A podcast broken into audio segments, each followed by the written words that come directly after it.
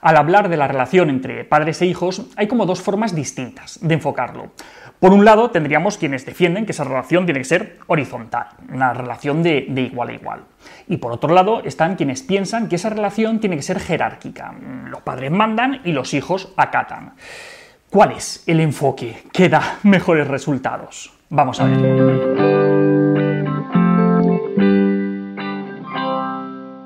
Como decíamos, existirían dos formas distintas de enfocar la relación de poder entre padres e hijos. Una sería la de ver esta relación como horizontal, es decir, nadie manda sobre nadie, sino que las cosas se hablan, se negocian, se debaten y se llega a, acuerdos. La verdad es que no suena nada mal. Pero luego hay otros que defienden lo contrario, que la relación entre padres e hijos no puede ser horizontal, sino que tiene que ser vertical. Esto es que los padres son los que ponen las normas, los que mandan y los hijos tienen que obedecerles.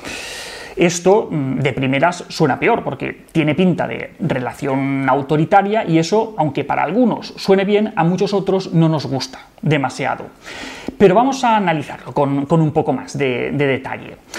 En realidad es un poco simplista enfocarlo de esta forma, como si solamente hubiera dos posibilidades, o una relación 100% horizontal o una relación 100% vertical, sin introducir ningún tipo de, matiz.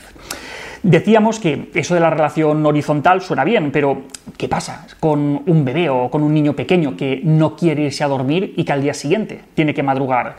Se le deja que trasnoche y que al día siguiente vaya como, como un zombie o un niño que solamente acepta comer patatas fritas, mm, le dejamos que, sean las patatas fritas su, único alimento.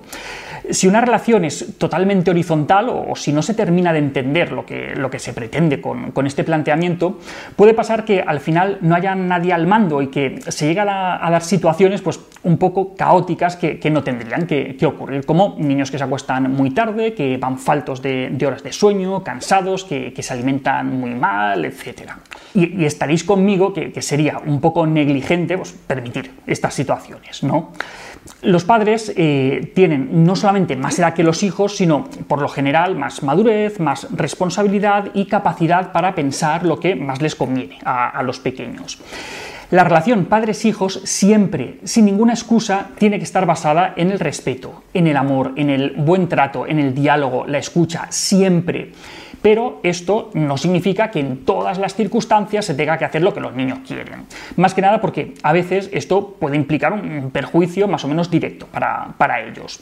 Y entonces no intervenir puede llegar a ser negligente.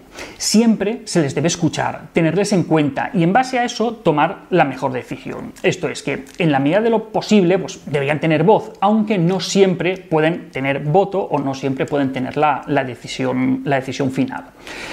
Si en vez de enfocarlo simplemente como horizontal o vertical, tenemos en cuenta que, hay distintas situaciones, distintos ámbitos, edades, momentos, pues parece que la cosa tiene más sentido, porque habrán situaciones en las que la mejor opción es negociar todos juntos, pero habrá otras en las que los padres tendrán que, imponer su criterio, y también puede haber otras en las que sean los hijos quienes deberían poder imponer el suyo. vamos a ver algunos ejemplos. Por ejemplo, nos mudamos de casa.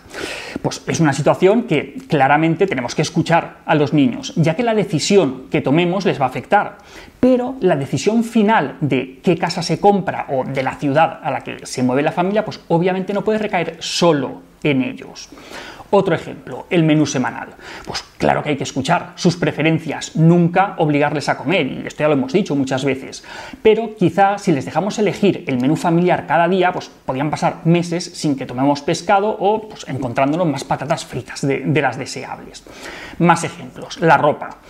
Pues depende de, de, la edad, depende de la ocasión, pero por lo general, aunque les podemos dar nuestra opinión, ¿quién mejor que ellos para decir la ropa que ellos se ponen cada día?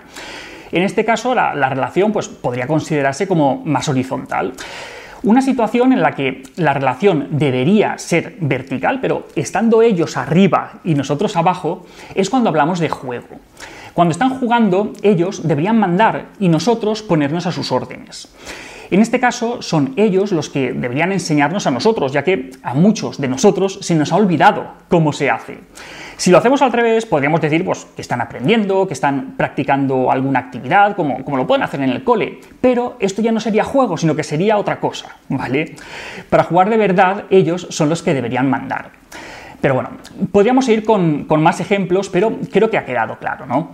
El tema es que a algunas personas no les gusta reconocer que la relación padres-hijos no es una relación horizontal.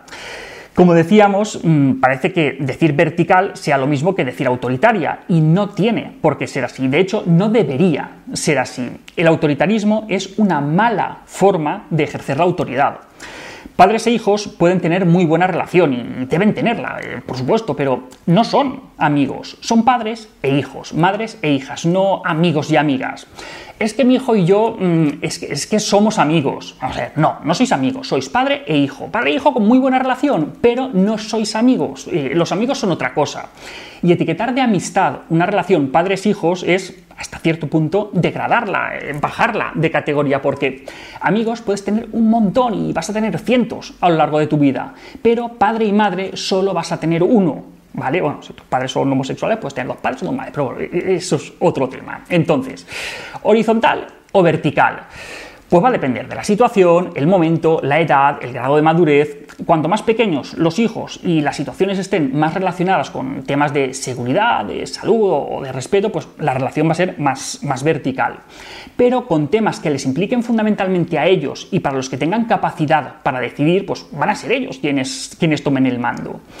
En otras muchas situaciones, pues se negociará lo que, lo que es mejor para todos. Vamos, que no hay receta mágica en todo esto, pero bueno, no hay, no hay receta mágica más allá del respeto, el amor y el buen trato. En lo que somos o, o, deberíamos ser iguales es en eso, en dignidad y en respeto. Siempre, sin excusa, deberíamos cuidar las formas en la relación con nuestros hijos y también cuando les corregimos. Enseñarles más con el ejemplo y menos con sermones.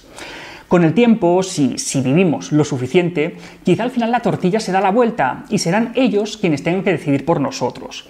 Y entonces también nos gustaría que ellos nos escucharan, que, nos tuvieran en cuenta y que nos trataran con amabilidad y con respeto, aunque nosotros ya pues, no estemos en condiciones de decidir por nosotros mismos. Y hasta aquí otra píldora de psicología. Si os ha gustado, no olvidéis compartirla. Ya sabéis, tenéis muchos más vídeos y artículos en el canal de YouTube y en albertosoler.es. Y en todas las librerías, nuestro libro Hijos y Padres Felices. La semana que viene, más. Un saludo.